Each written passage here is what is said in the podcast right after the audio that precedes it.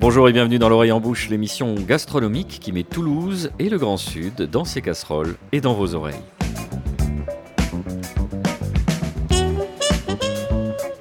Connaissez-vous Baba Vanga, chers auditrices, non? Aveugle depuis l'enfance, Vangelia Pandeva Gushterova, plus connue sous le nom de Baba Vanga, aurait développé des pouvoirs qu'elle attribuait à la tornade qui l'avait rendue aveugle à l'âge de 12 ans. Et ce qui nous arrange bien aujourd'hui, c'est que cette voyante qui nous a quittés en 1996 nous a laissé des prédictions mondiales annuelles jusque pour l'année 5079, histoire de voir venir. Alors pour l'année 2024, Baba Vanga nous délivre quelques prédictions et vous verrez qu'elle ne se casse pas trop la nénette. Elle nous met en garde contre la multiplication des attaques terroristes en Europe et prédit qu'un grand pays procéderait à des essais ou à des attaques à l'arme biologique, rien de bien surprenant. L'économie mondiale devrait être frappée par une grave crise économique liée à l'augmentation des niveaux d'endettement et l'escalade des tensions géopolitiques. Ben mon cochon, là encore, nous sommes modérément impressionnés. Des événements météorologiques terrifiants, des catastrophes naturelles devraient émailler cette année sans rire. Et d'après la Nostradamus des Balkans, les cyberattaques vont se multiplier. Je réfrène difficilement un bâillement blasé. Baba Vanga aurait enfin prédit que notre rédacteur en chef, Nicolas Rivière, après une révélation spirituelle, deviendrait abstem et que notre chevrotière favorite, Marina Bounou, révulsée par les ovules de poule non fécondés, virerait sa cutie pour devenir une égérie végane. N'en jetez plus, la coupe est pleine devant ce tissu d'ineptie. En 2024, si tout semble aller de Caribe dans Silla, il nous reste nonobstant les restos et les métiers de bouche pour échapper à la morosité ambiante. Eh bien, euh, comment dire Il y a comme un hic. Quid de l'inflation, du renchérissement de l'énergie et des matières premières, des changements dans les habitudes de consommation des Toulousains et plus largement des Français? Aura-t-on des raisons de se réjouir ou de s'inquiéter cette année? Je vous propose qu'on le découvre en trois temps avec nos invités. Vous découvrirez Olivier Cahuzac, directeur du SMART pour GL Events, Xavier Mazet, vice-président de l'AREA, Association régionale des entreprises alimentaires, et Alexis Santamaria, directeur de la formation au lycée des métiers de l'hôtellerie et du tourisme d'Occitanie. Alexis qui nous rejoindra dans la deuxième partie de cette émission. Alors pour l'heure, Nicolas Rivière, on a posé nos micros, vous l'entendez, chères auditrices, au beau milieu du Smart, dans une atmosphère qu'on peut juger pour le moins animée. Oui, parce que nous sommes à quelques mètres à peine de l'espace concours restauration où se déroule en ce moment même euh, le prix, le concours du Vanel d'Or pour lequel concourent trois anciens lauréats de ce prix qui fait référence à un ancien chef mythique, emblématique toulousains, on peut les citer, Laurent Pratt, Mourad Ouabdeslam, Benjamin Philippe, Florent Cuzel. On aura évidemment Guy Pressenda, président de l'UMI et président de l'Académie Lucien Vanel, à la fin de cette émission pour revenir euh, sur ce prix. Pour l'instant, on va se concentrer sur le Smart avec vous, Olivier Cahuzac. Vous êtes donc le directeur de ce salon pour le nom de GL Events, effectivement, qui organise ce salon. Est-ce qu'on peut brièvement en rappeler la vocation, le rôle, qui vient ici, pourquoi faire? Alors merci pour votre invitation. Naturellement, je suis très heureux de pouvoir euh, passer quelques minutes avec vous. Bien, l'idée du Smart, c'est tout simplement de, comme tous les salons que nous organisons au sein du Mythe, c'est de fédérer une communauté, une communauté de passionnés, de professionnels en l'occurrence de la, restauration. Et l'idée, c'est de faire rencontrer l'offre et la demande, c'est-à-dire toutes les prestations liées à la restauration, l'hôtellerie et les métiers de bouche puissent se rencontrer eh bien, des, des clients potentiels, en tout cas des prospects, et puissent surtout échanger. C'est l'occasion aussi pour les exposants de faire du réseau, c'est-à-dire qu'on peut aussi rencontrer d'autres exposants et, ainsi créer son réseau, créer des, euh, mutualiser des moyens parfois. Et c'est ce qui est riche dans un salon, et c'est pour ça que les salons en présentiel sont loin d'être morts, comme on avait malgré tout pu le prédire pendant le Covid. Alors on trouve évidemment beaucoup de choses, 300 exposants. On trouve par exemple euh, des fours, on trouve euh, euh, des, tables de bistrot. Si on veut monter un bistrot, on trouve de quoi faire de la pizza. Simple. Imaginez-vous qu'un matin, vous décidiez de monter votre restaurant. Eh bien, si vous veniez au Smart ce jour-là, vous pouvez rencontrer tous les prestataires qui vont vous aider à monter votre restaurant. C'est le mobilier, vous l'avez souligné, c'est aussi les caisses enregistreuses, c'est aussi tout ce qui est l'équipement de cuisine, c'est également la recherche aussi euh, de personnel, grâce notamment à, des formations et notamment le, CFA. C'est la rencontre aussi de producteurs, euh, producteurs de vin, d'autres producteurs, de découvrir des, produits, notamment avec l'AREA qui met en avant euh, certains producteurs et des dégustations également. Montez votre carte. Bref, à la fin de la journée, votre restaurant, eh bien, il est monté. On a même des agences immobilières qui sont présentes. Donc, voyez, votre restaurant est monté à une journée. C'est facile à dire. Après, il faut quand même rentrer dans le métier, dans la peau d'un restaurateur, ça c'est une autre affaire. Justement, on le fera dans, les deux parties qui, arriveront dans cette émission. Euh, il n'y a pas que des exposants, il y a aussi beaucoup de concours, une trentaine de concours. Euh, euh, Coupe de France, poissonnier écaillé, sélection France du mondial du pain, sélection de Garonne de la meilleure baguette, concours de pizza hier, pizza napolitaine. voilà, il y a aussi quand même beaucoup d'animations ici. Alors ces concours, ils ont plusieurs vocations. D'une part, ils ont à mettre en avant le travail et valoriser le travail à la fois des chefs, des meilleurs ouvriers de France, euh, mais aussi des commis, des apprentis. Euh, et ça, c'est un travail que le SMART a à cœur de, mettre en avant. C'est aussi l'occasion pour des industriels de présenter leur, euh, leur outil de fabrication, notamment le matériel de, cuisson par exemple. Et en même temps, pour les visiteurs, c'est l'occasion ben, de découvrir cette ambiance de concours. Et, vraiment, on a de belles perles qui, qui sont nées grâce au SMART en tout cas mise en valeur grâce au Smart. Et effectivement, c'est une belle récompense pour eux d'être présentés ici. Alors, on enregistre cette émission à quelques heures de la fin du salon. Contexte un peu particulier, étant donné la, mobilisation des agriculteurs en France hein, en cet hiver 2024. Euh, la fréquentation, qu'est-ce que vous pouvez nous dire sur, euh, sur ce qui s'est passé cette année? D'une part, euh, ce qui se passe à l'extérieur du Smart, évidemment, on le vit au quotidien et je suis très heureux de, poursuivre euh, le développement de ce smart parce que ça répond complètement à ce que à la fois le visiteur veut, à ce que veulent les producteurs. C'est la mise en avant de notamment des circuits courts. Donc c'est ça qui est intéressant. Euh, la fréquentation, vous en avez parlé, elle est tout à fait euh, dans les standards qu'on avait souhaités. Je ne vous cache pas que le blocage de l'aéroport qui a impacté l'accès aux mythes avec les taxis ce lundi, avec les agriculteurs ce mardi, a un peu perturbé euh, la fréquentation du Smart. Mais parce pour autant... Que, parce que je vous coupe, pardon, euh, Olivier Cahuzac, je le précise, on est à quelques kilomètres à peine de l'aéroport. Oui. Euh, le mythe a précisément été installé en fonction de ces proximités-là. évidemment quelques, quelques porteurs de projets qui étaient sur d'autres départements qui ont, peut-être pas fait le déplacement, mais à l'arrivée, il y a eu un bon trend au niveau des, affaires, de bons contacts qui ont été pris, et globalement, vraiment, les exposants sont, ravis. En tout cas, certains bars étaient assez bien remplis hier soir, je pourrais vous le confirmer avec un reportage ultérieur. Une dernière question, la plus compliquée, euh, Olivier Cahuzac. Vous êtes le directeur de ce salon depuis 8 ans. Est-ce qu'il y a des tendances euh, qui ont émergé, quelque chose, des choses que vous avez vues émerger ou d'autres disparaître? Euh, Dites-nous ce que vous en pensez. Énormément d'évolution. D'une part, il y a un maximum de créativité, je trouve, et, c'est le, lot de toutes les entreprises, même si c'est un tout petit restaurant, il doit être agile, il doit être créatif, il doit trouver des solutions, et ça c'est tout à fait remarquable, cette créativité. C'est ensuite la, mise en valeur des produits de qualité. Ça, je trouve vraiment qu'on le retrouve depuis, vraiment depuis quelques éditions où les, restaurateurs vont chercher vraiment les, produits tout à fait remarquables. Et ensuite, il y a toute cette notion de, développement durable et, surtout d'anti-gaspi. Euh, moi, je le vois cette année, pour la première fois, en tout cas, je le trouve pour la première fois dans les concours.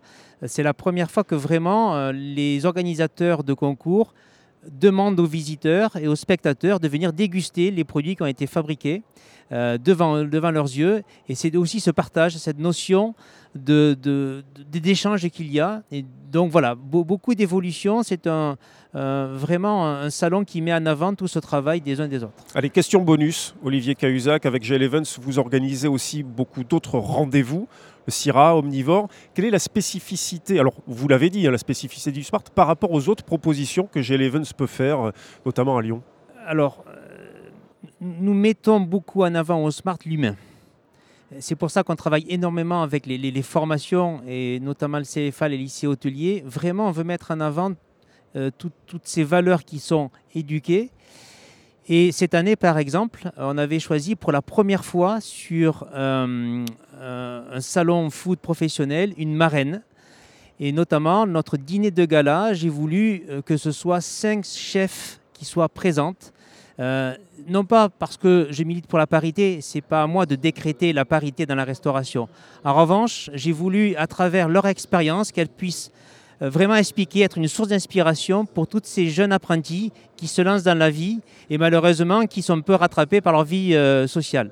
Et donc pour leur expliquer que c'est possible, même dans la restauration, de concilier leur passion et puis leur vie, leur vie sociale. Et cette marraine s'appelle C'était André, donc c'est André Rosier qui est chef étoilé à Biarritz et qui est la première femme à avoir été meilleur ouvrier de France dans la catégorie cuisine. Merci beaucoup Olivier Cahuzac d'avoir répondu aux questions de l'oreille en bouche. On vous libère parce que vous avez un agenda extrêmement chargé.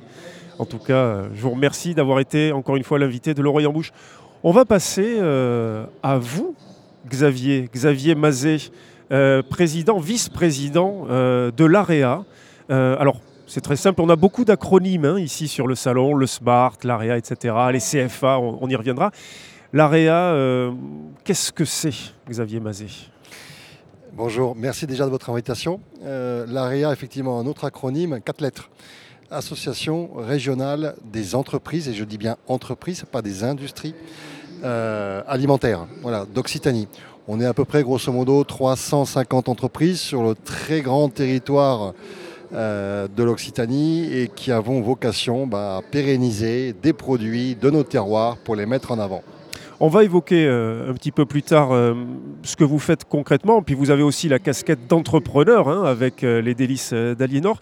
Est-ce que vous avez le sentiment que vous, avez vous occupez une position plus large d'observateur des différents métiers de bouche et des tendances de l'alimentation qui fait de vous ben, finalement peut-être le regard, qui fait que vous avez le regard le, plus pertinent ou en tout cas le plus global sur la situation de ces différents métiers, le contexte, la conjoncture? Alors, on a effectivement une vision concernant les produits alimentaires, avec différents circuits de distribution que sont bah, la grande et moyenne surface, euh, dit communément la GMS, euh, les grandes surfaces spécialisées, tout ce qui est les magasins, entre autres, de, produits euh, bio et autres. sur le Smart, ici, enfin, où nous sommes présents aujourd'hui, bah, on a plus vocation à trouver des circuits de distribution autour de la restauration collective, mais aussi de la restauration commerciale, sans oublier, bien évidemment, un sujet, moi, qui m'est cher, ce sont les boulangers-pâtissiers. À quel titre?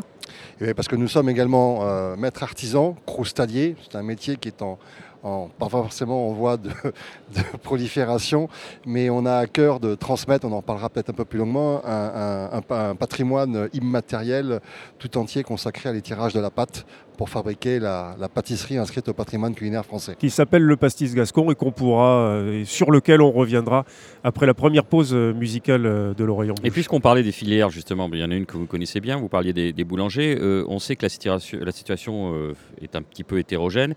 Faisons le point un petit peu sur, la boulange, sur la boulangerie. Quel est le constat actuel? Euh, Nos clients boulangers et pâtissiers, qui sont à peu près 90% de notre fonds de commerce, hein, euh, vivent une situation qui est particulièrement délicate.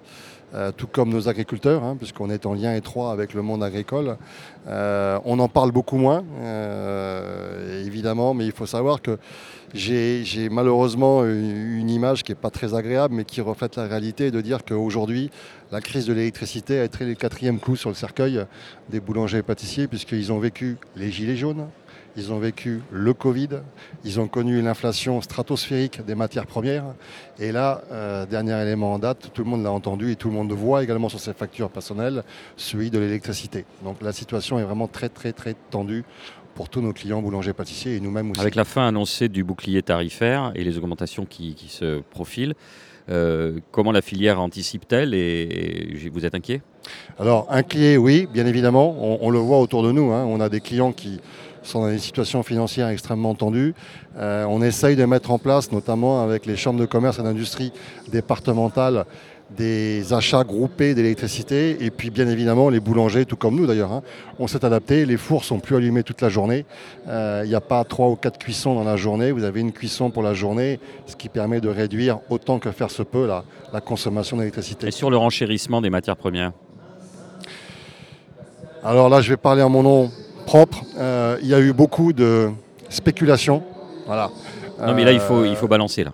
Il faut tout dire Xavier. Il faut y aller. c'est pas une question de balancer, on va vraiment être factuel. Euh, mon premier poste achat matière première, moi, c'est le beurre. Voilà. Euh, il y a eu des intervenants qui ont acheté d'énormes quantités de beurre, qui ont fait monter artificiellement les cours, qui l'ont stocké. Et ben, au bout d'un moment, on vend le beurre parce qu'il faut quand même les couler. Et là, comme par hasard, les cours, les, s'effondrent.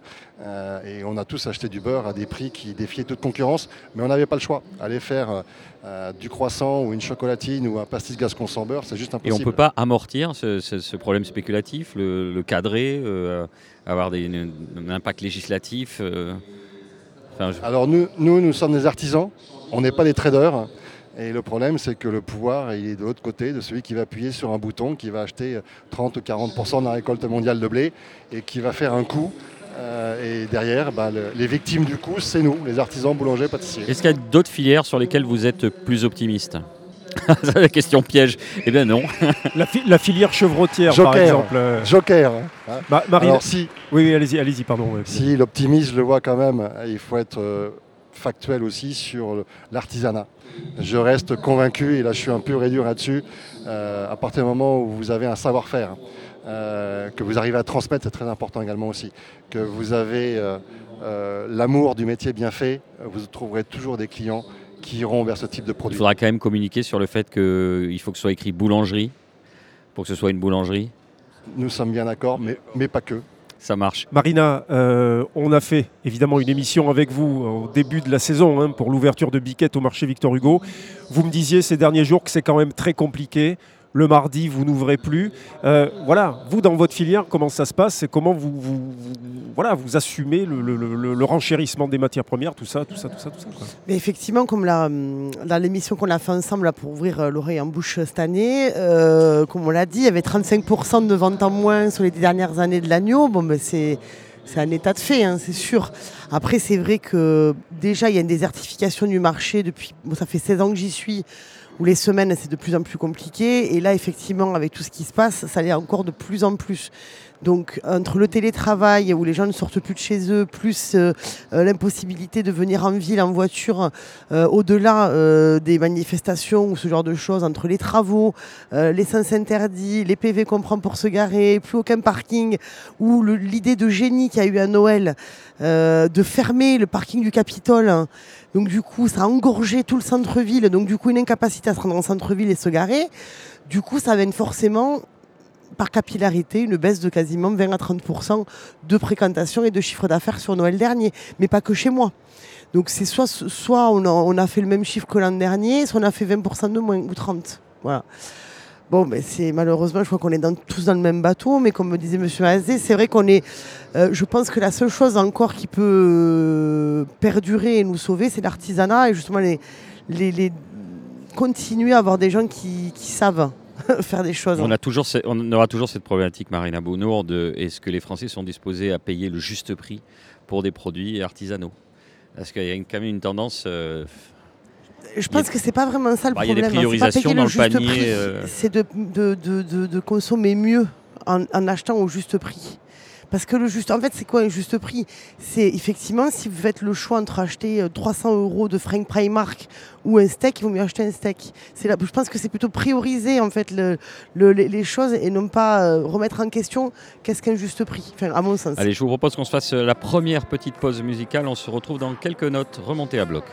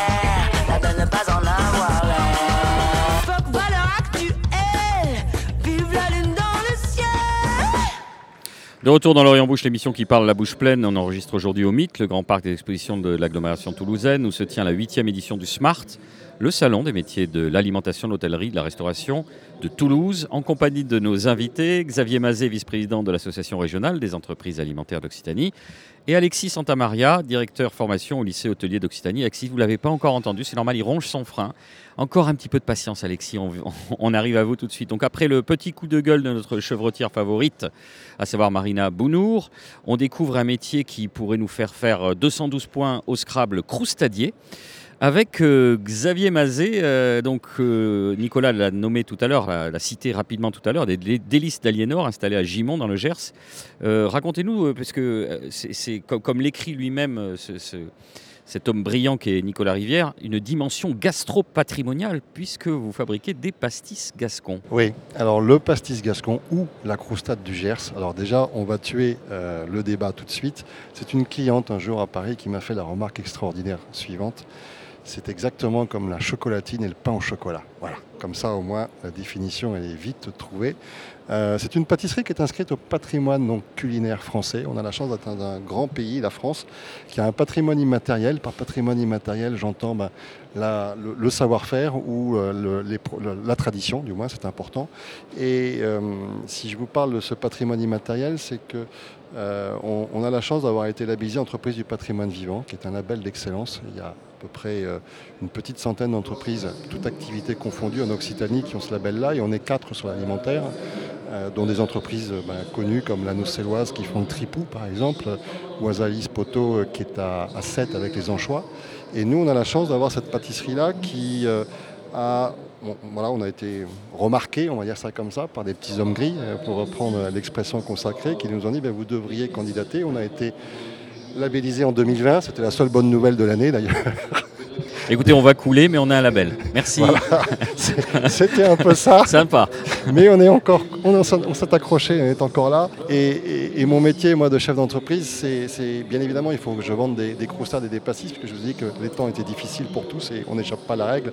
Mais mon vrai métier, moi, c'est d'arriver à transmettre ce savoir-faire pour que dans 10, 20, 50, 100 ans, on ait encore un pastis gascon dans nos assiettes. Sinon, ben, euh, on va tous manger du kebab, j'ai rien contre, mais personnellement, c'est, c'est pas ma cam, comme on, pourrait dire si on était plus jeune. Quoi. Ça veut dire aussi que si on veut s'inscrire euh, sur les prochaines années, voire siècles, il faut trouver des gens motivés pour venir travailler dans ce secteur-là. Et on le sait, ce secteur euh, a un déficit d'attractivité.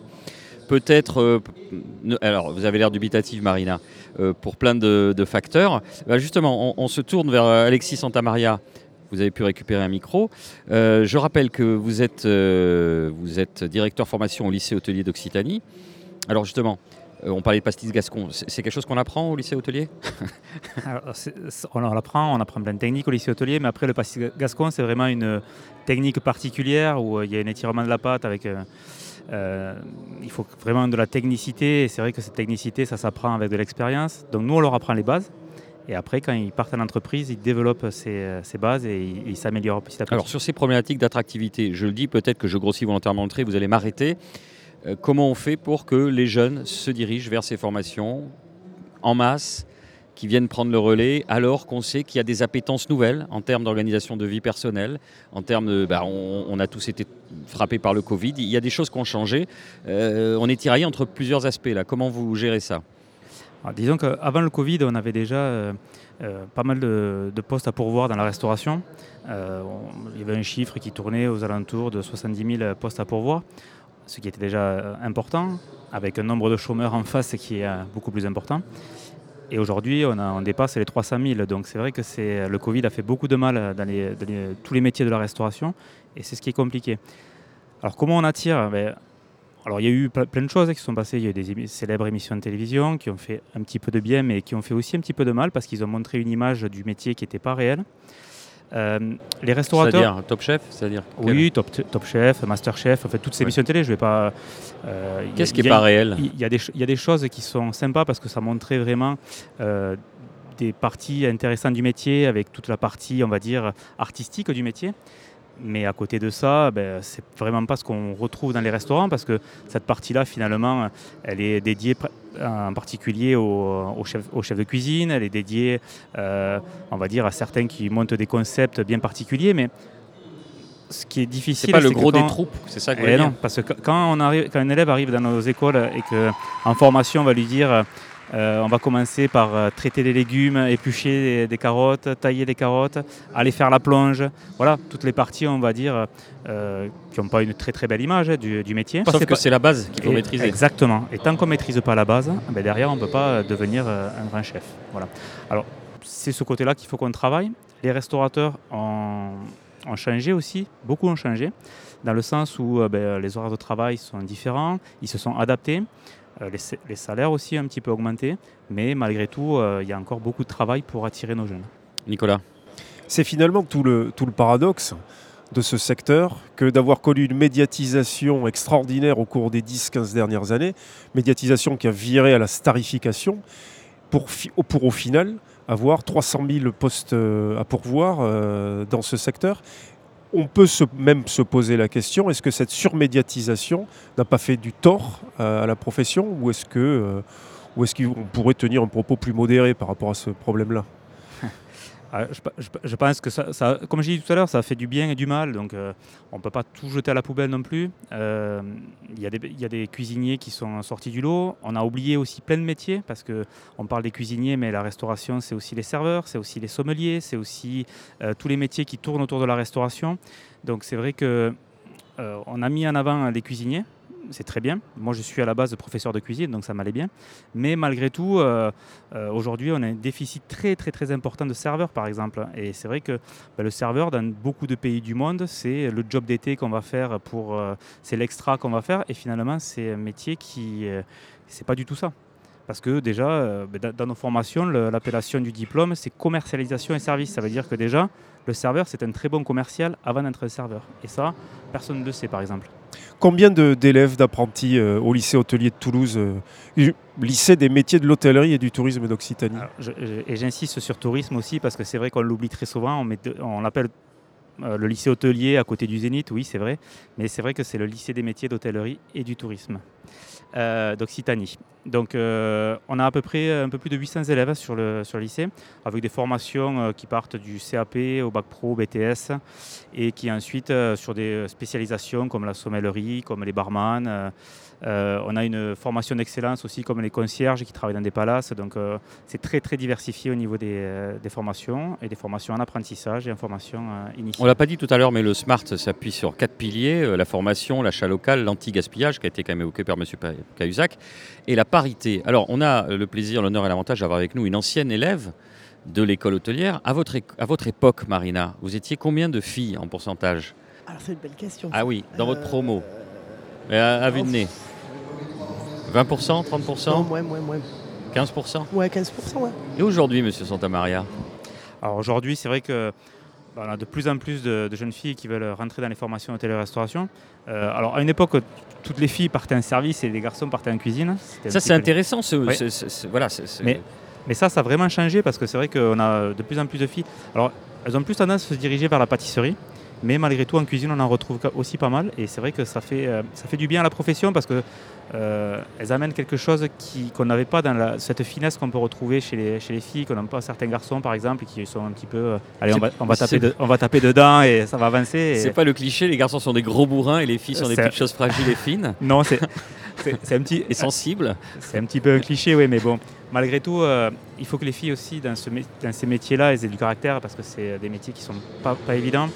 Euh, Le, le problème de l'attractivité, c'est quand on dit tout à l'heure, attendez, il faut quand même passer par les fourches codines de la base de la base, il va falloir émincer, il va falloir apprendre à couper, falloir- et ça déjà, ça peut rebuter. Vous voyez ce que je veux dire? C'est de, de dire, il y a l'attractivité, il y a le truc en haut, tout en haut, le chef, etc. Donc vous l'avez dit, on élude et on, on- on- on oublie un petit peu les autres métiers. Mais en plus, quand même, le, ticket d'entrée, il est une certaine exigence. euh, Alors, le métier se modernise aussi, les attitudes se modernisent aussi, hein, ça, ça change de plus en plus. On- euh, à une époque, on euh, n'avait pas des cuisiniers avec des casquettes, on n'avait pas des cuisiniers avec des piercings, avec des barbes, c'était totalement interdit. Aujourd'hui, euh, ben, on voit, je me, devant moi, là, je vois sur l'espace concours, je vois un cuisinier avec une casquette à l'envers, je vois des cuisiniers avec des barbes. Bon, c'est un peu loin pour voir des piercings, mais je suis sûr qu'il y en a aussi. Mais, mais c'est vrai que ça s'est modernisé parce que on le métier s'est adapté aussi à notre vie d'aujourd'hui. Marina Ah bah alors, moi j'étais en avance sur mon temps déjà euh, à la base. Alors déjà moi à l'époque j'ai choisi cuisine. Je détestais la pâtisserie, j'étais pas du tout dans le service. J'étais déjà tatouée et percée. Je suis arrivée avec les cheveux rouges, paquet de Marlboro. Donc effectivement j'étais un peu voilà à- un peu à part. Aujourd'hui, Euh, c'est la norme. Donc. euh, Aujourd'hui je, re- je re-rentre dans la norme. ouais. Voilà. C'est- Mais effectivement alors Et moi sur cette je- je- évolution, vous, euh, que- que- qu'est-ce que, vous je constatez suis un peu vieille France, moi, là-dessus. Moi, je- quand je suis arrivée au lycée hôtelier, c'était quand même ultra.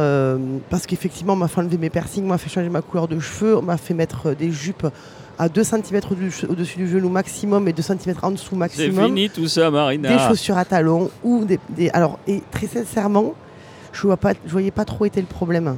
Je n'étais pas venue pour revendiquer une façon de m'habiller ou quoi que ce soit. J'étais venue pour apprendre un métier. Alors après, le fait qu'on doive apprendre à éplucher des légumes ou ce genre de trucs, quand on commence dans la com, mettons, on apprend à faire des photocopies. Je veux dire, euh, on n'arrive pas directement en disant j'ai une idée, on va vous écouter.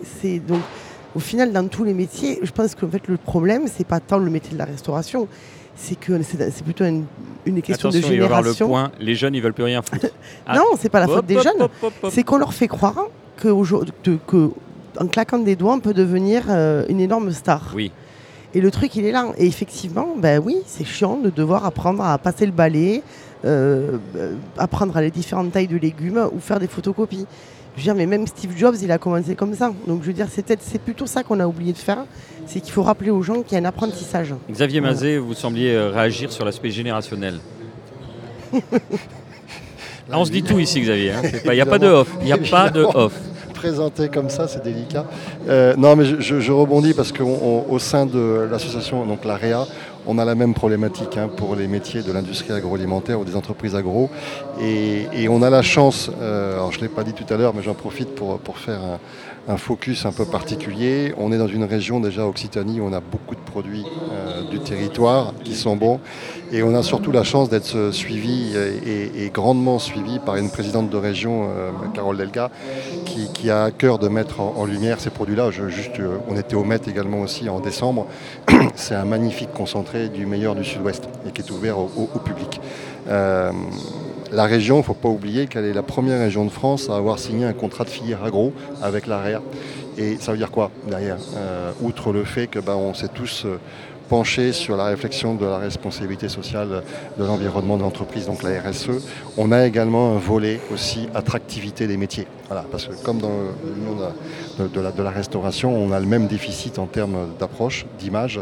Et euh, c'est vrai que la starification des émissions de télévision ont leur bon côté et leur mauvais côté. Le bon côté, pour moi, il est relativement simple.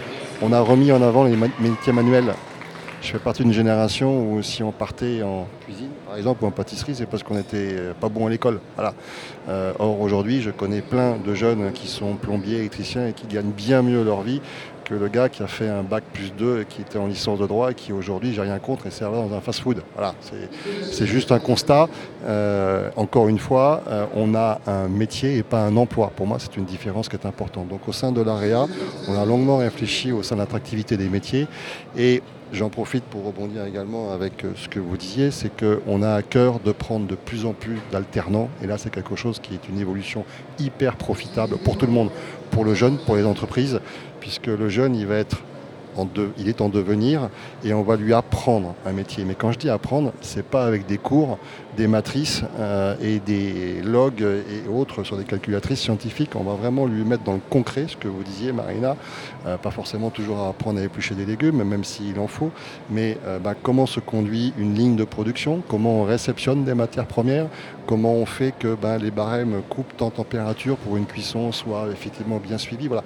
Il y a- il y, a plein de choses que l'on apprend et En même temps, c'est une magnifique remise en cause pour les entreprises, puisqu'effectivement, vous disiez qu'il faut s'adapter au métier. Et ben nous aussi, il faut qu'on s'adapte quand même à la génération qui arrive. Et il y en a quand même, et heureusement d'ailleurs, c'est un signe aussi euh, d'espoir, qui ont envie d'apprendre et qui ont une soif d'apprendre qui parfois nous laisse euh, pantois. Allez, on se fait une petite coupure euh, musicale. On se retrouve après un peu de running.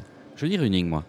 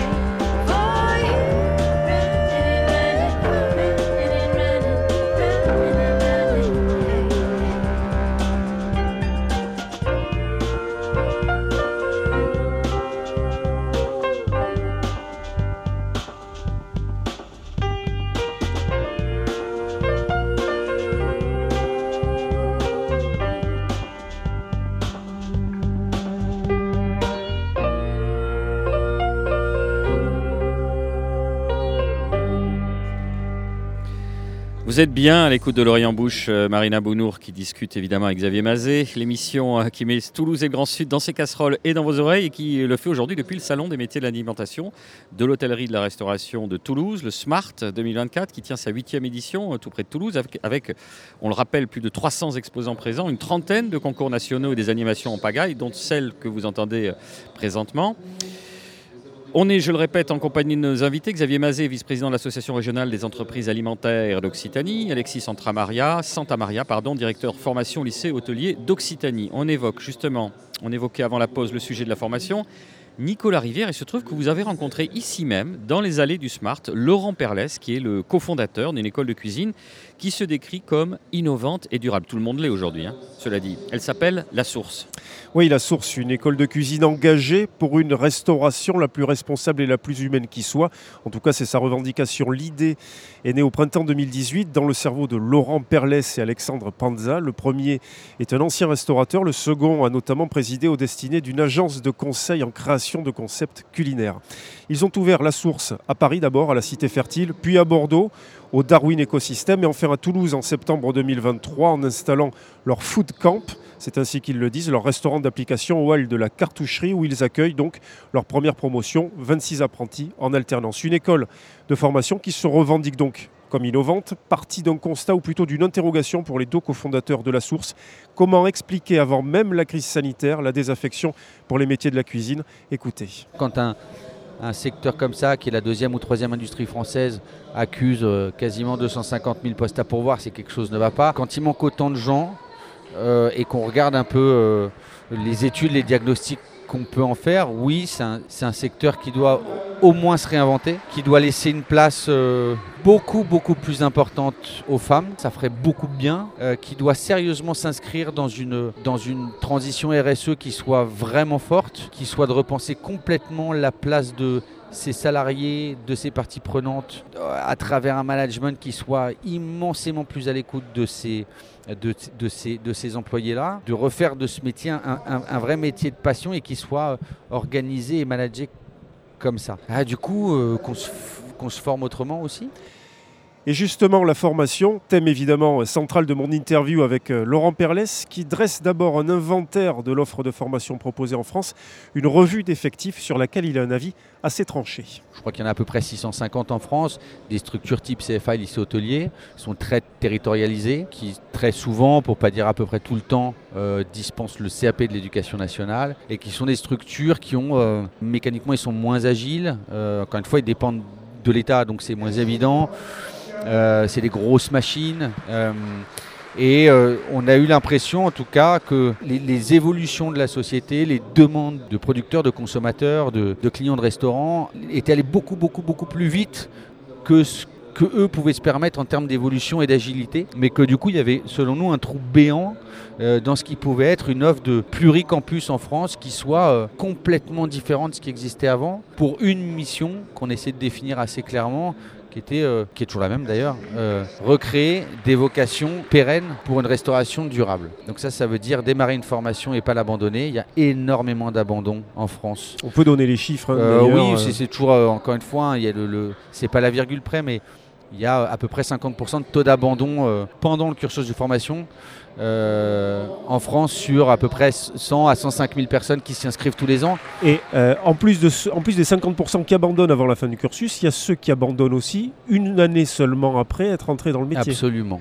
absolument. Et euh, voilà, donc ça fait quand même 60, à peu près 70% de, de, de- de gens perdus qui étaient rentrés dans ces métiers-là euh, avec une sincère envie, une sincère vocation de faire à manger. Enfin, ça, c'est des métiers assez passionnants quand même, évidemment. Donc la pénurie de l'époque, euh, qui aujourd'hui a été multipliée environ par euh, quasiment 3 ou 4, bah nous, en tout cas, on l'a appréhendé comme ça, on se l'expliquait aussi beaucoup comme ça. On, a eu très très envie de créer quelque chose qui joue un vrai rôle alors évidemment pas tout seul du tout, hein, c'est pas pas comme ça qu'on l'a abordé, mais de participer à, à recréer ces vocations-là en nous, en modernisant le plus possible euh, l'apprentissage de ces métiers. Alors on y vient à présent. Quelles sont les formations certifiantes proposées par la source? Qu'est-ce qui les différencie de celles dispensées dans les CFA et les lycées hôteliers?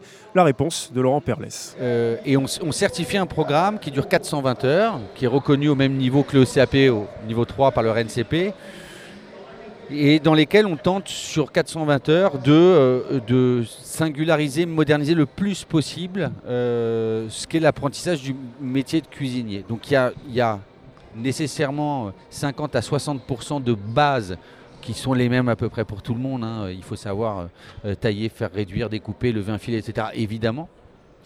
Euh, et puis nous, on y a, euh, on y a ajouté alors, des, des programmes, des matières, entre guillemets, qui sont euh, euh, assez uniques aujourd'hui encore à la source, euh, où on a donné beaucoup de place à la fermentation, par exemple, euh, à la nutriécologie, à des formations avec nos partenaires décotables, euh, à des extensions de euh, végétale en pâtisserie.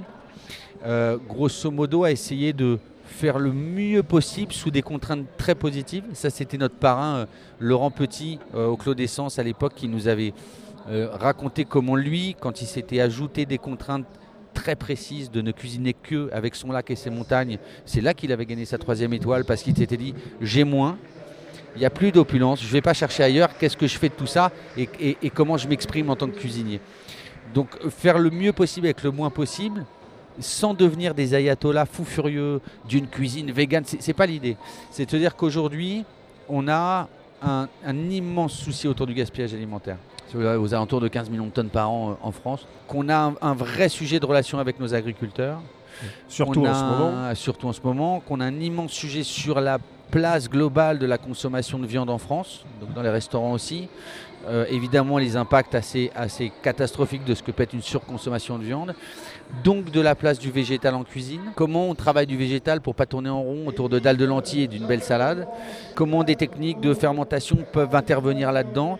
Et comment on peut essayer du coup à construire des assiettes, euh, des menus qui représentent euh, tout un travail périphérique qui vont de, évidemment, euh, du choix de ses fournisseurs, de leur bonne rémunération, de son ancrage local, de euh, la première, deuxième, troisième manière de traiter un produit. euh, et de, on en parlera aussi, mais de, l'ambiance générale du management qui a été derrière ces équipes pour construire cette assiette. Est-ce que cette assiette elle est super, mais en, cuisine c'est une catastrophe ou pas? Euh, Parce qu'on essaie vraiment, vraiment aussi de répondre à ça.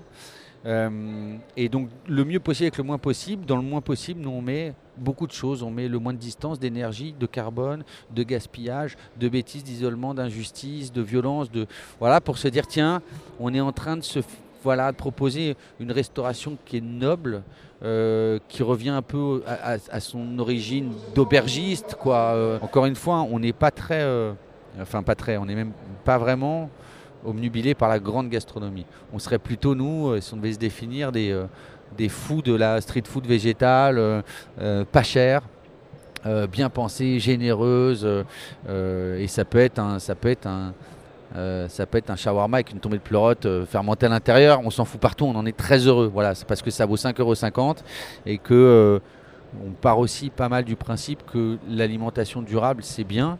Alors elle est d'autant plus durable quand elle est dans la bouche du plus grand nombre de gens aussi. Et que l'alimentation durable, quand elle est trop chère, ce qui est encore un peu le cas à mon sens aujourd'hui, pour beaucoup de raisons, euh, eh ben, on, se doit aussi d'essayer d'aller au bout de notre démarche euh, et de notre envie et de notre ambition, c'est de la rendre vraiment accessible. Des objectifs euh, ambitieux, on l'aura compris pour la source, notamment avec ce shawarma euh, pleurote à 5,50 euros. Euh, Pour terminer et pour conclure, la source a déjà formé plus de 250 apprentis. Elle ouvrira bientôt un deuxième food camp à Paris, puis prochainement un autre à Marseille. Beaucoup de choses évidemment dans ce reportage. Alexis Santamaria, on ne pouvait pas ne pas vous demander de réagir à tout ce qu'on vient d'entendre dans ce reportage. Alors bon, on va pas faire de bataille de chiffres déjà parce qu'on n'est pas là pour ça, mais il y a beaucoup de choses qui ont été dites euh, dans, ce, dans cette interview. Donc euh, déjà, bon, une formation sur 420 heures, c'est exactement le nombre d'heures d'un CAP aujourd'hui. Donc euh, avec ben, appar- apparemment la moitié de la même formation. Donc cette première partie, je vois pas l'intérêt. Ensuite, la, deuxième partie, c'est la partie vraiment hum, du cœur de la formation, ce qu'ils proposent sur cette partie qui est, qui est innovante. Et qui est vrai, c'est vrai, c'est innovant. Mais par contre, si je- on propose ça à des jeunes qui arrivent de collège, qui, euh, qui arrivent dans nos établissements et qu'on leur propose ce type de formation, c'est-à-dire qu'ils n'ont ils ont très peu de maturité, euh, il faut qu'on euh, qu'on commence à présenter, eh leur présenter ce que c'est un métier, la, vie, la vie active. C'est très très compliqué si on rentre sur des choses comme ça. Donc on ne vise pas du tout le même public.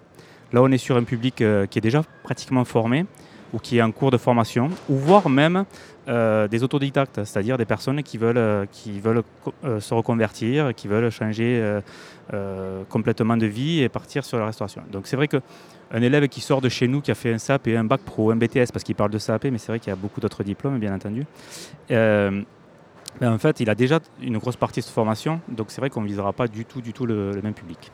Néanmoins, Alexis, vous échangez avec les cofondateurs de la source en vue peut-être un jour de partenariat, d'échange, etc. il n'y a pas finalement d'antagonisme si fort que ça euh, entre vos deux approches. Non, et euh, même entre, alors, entre, entre la source et le lycée hôtelier, aucune. hein, Au contraire, hein, euh, on est là pour travailler en collaboration et, on le fait aussi dans la mesure du possible avec les autres établissements de, de formation. Nous, on est ouvert à toute communication avec les autres. On, a, un projet peut-être euh, qui aboutira ou pas, où nos élèves de BTS pourraient euh, euh, venir travailler à la cartoucherie, à la source, pour développer des concepts de restauration. On verra. Pour le moment, on est au balbutiement de, ce projet. Si ça aboutit, tant mieux. Si ça aboutit pas, eh ben, c'est pas grave, on repartira sur autre chose. Mais, c'est vrai que il faut se dire que tous ces établissements qui forment des jeunes, c'est vraiment. Il faut juste penser à une chose, c'est vraiment mettre le jeune au centre du, euh, du projet et vraiment le former le mieux possible. Allez, on va se faire une dernière coupure avant de se retrouver pour euh, une apothéose, vous allez voir.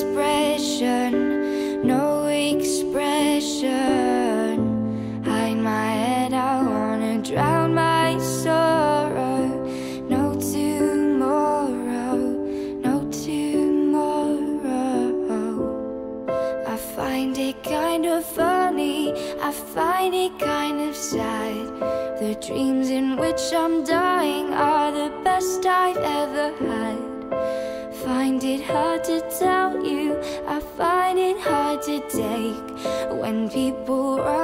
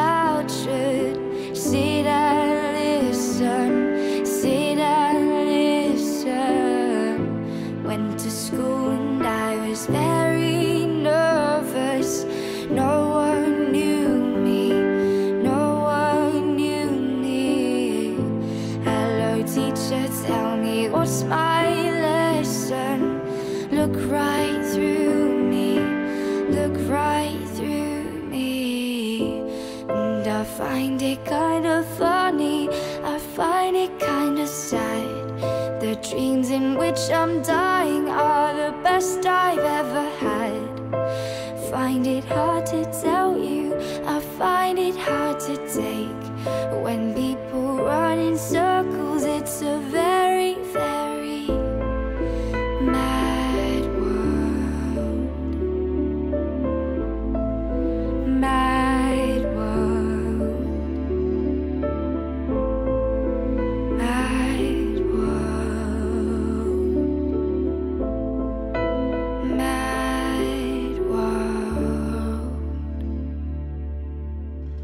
De retour dans l'Orient Bouche, l'émission qui parle encore et toujours la bouche pleine. Normalement, c'est l'heure de notre fameux quartier libre, Nicolas Rivière. Et puis là, euh, on a décidé de jeter notre gourme, puisqu'on est euh, quasiment en direct du Smart 2024, et de chambouler un petit peu nos habitudes avec un, dernier invité particulièrement prestigieux. Dites-nous tout, Nicolas. Ben oui, on avait sous la pince, on avait la chance d'avoir sous la pince Guy Pressanda, président de l'UMI Occitanie, président de l'Académie Lucien Vanel, président de quoi d'autre encore de la confrérie du cassoulet de Toulouse Et de, et de Toulouse à table. et de Toulouse à table. Et alors en ce moment même, on parle de ça puisque évidemment se déroule derrière nous, je le disais en début d'émission, le concours du Vanel d'Or Oui. autour de La truffe. autour de la truffe. Et donc qui oppose quatre, euh, quatre anciens lauréats. euh, Quatre- euh, non, c'est les quatre premiers du classement du dernier Vanel dans la catégorie gastronomie. Voilà, on aura les résultats euh, dans quelques instants, pas forcément dans l'émission, mais on les aura euh, d'une manière certaine. Qu'est-ce qu'ils sont en train de faire là? Quels sont les plats qu'ils ont- qu'ils sont en Alors, train de ils ont préparer chacun, la, la base était la truffe. Et c'était en libre choix, un plat, un plat salé et un plat sucré avec de la truffe. Alors pas à base de truffe, mais avec de la truffe. Et ils avaient la libre interprétation. Ils ont travaillé sur place, hein, donc ils sont arrivés à 2h, ils envoient à 4h30 avec des produits qu'ils avaient commandés en amont. Et chacun, euh, il y a eu deux qui ont fait la Saint-Jacques, un qui a fait une l'autre, l'autre qui a fait un pigeon. Et c'est très éclectique. On rappelle Laurent Pratt de la table de Laurent à Ramonville, Oui. Mourad Ouabdeslam, le restaurant L'Alto du château de la Garrigue à Villemur-sur-Tarn, Benjamin Philippe, le manoir du Prince à Portée-sur-Garonne, et puis Florent Cluzel, la maison Castet à Martre-Tolosane. Voilà. Donc on reste dans cette psychogéographie du cassoulet, peut-être à la truffe. euh, Complètement. ça pourrait Euh, s'imaginer ça. euh. C'est une bonne idée, ça, tiens. J'y avais pas encore pensé. On sait que votre ami Lucien Vanel, à qui vous rendez hommage avec l'Académie, était un amateur de cassoulet que lui faisait à la morue. Allez, Cassoulet de morue. Complètement. Est-ce qu'il aurait pu twister ce cassoulet de morue ou pas, mais avec de la truffe? Est-ce que c'est quelque chose à quoi il aurait pensé? Ça, euh, ça m'aurait pas étonné, parce qu'il ne faut pas oublier qu'il est quand même de la Capelle Marival, donc il était en plein pays de la truffe. hein. Donc, euh, et puis c'est un monsieur qui aimait. Mais il était à son époque assez traditionnaliste. Il faisait encore partie des cuisines un peu comme on faisait il y a, il y a 20 ans. Quoi. hein. Mais c'était le précurseur de la nouvelle cuisine il y a 20 ans déjà. Donc euh, le cassoulet de Moury, il l'avait sur sa carte. hein. On rappelle que Lucien Vanel, pour les plus jeunes auditrices et auditeurs qui nous écoutent, avait son restaurant à Toulouse dans les années 70-80. Il a fermé au début des années 90. Il Ouais. avait deux étoiles. C'est celui qui, pendant des années, a fait rayonner. La- Et c'était le premier restaurant double étoilé à Toulouse. Est-ce que vous nous donnez votre 06 pour qu'on fasse une émission un jour avec vous sur Lucien Vanel, Guy Ah, avec un grand plaisir. C'est mon père spirituel. Donc, euh, quand j'ai euh, quand j'ai créé le prix, j'avais pas de nom. Et j'ai été voir Lucien chez lui et j'ai demandé la permission. Et le caractère qu'il avait, c'est un caractère. euh, De cochon, oui. Oh là là Cochon du J'ai réussi à ce qu'il m'a dit oui, mais à condition que tu déposes le nom et que tu en gardes la propriété et que ça n'a jamais dans une mairie. Jean-Jacques Bolzan le sait ça. Et donc, je, ça m'appartient de manière à ce que ça ne tombe pas dans le giron d'une mairie, quelle qu'elle soit. Bon. Merci beaucoup Guy Pressenda de nous Avec avoir plaisir. accordé quelques instants. On vous laisse retourner euh, cornaquer le concours du Je Vanel d'Or. repars à mon Vanel d'Or. Merci beaucoup. Merci beaucoup Guy Pressenda. L'Orient Bouche, c'est fini pour aujourd'hui. Merci de nous avoir suivis. Merci à nos trois invités, Olivier Cahuzac, directeur du Smart, qui nous a accueillis tout au long de ce salon, Xavier Mazet, vice-président, je le rappelle, de l'association régionale des entreprises alimentaires, et Alexis Santamaria, directeur formation au lycée hôtelier de Toulouse. Cette émission est coproduite et diffusée par l'homme qui a vu l'homme qui a vu l'ours, Radio Radio, Radio Radio Plus, Radio Terre. Vous pouvez nous sur notre compte Instagram, notre page Facebook, nous réécouter sur radio-radio-toulouse.net et toutes les plateformes de streaming. Je vous rappelle enfin cette citation anonyme. Une petite ville est l'endroit où, si vous voyez au restaurant une jeune fille dîner avec un homme assez vieux pour être son père, il est son père. On se retrouve dans 15 jours et d'ici là, portez-vous mieux.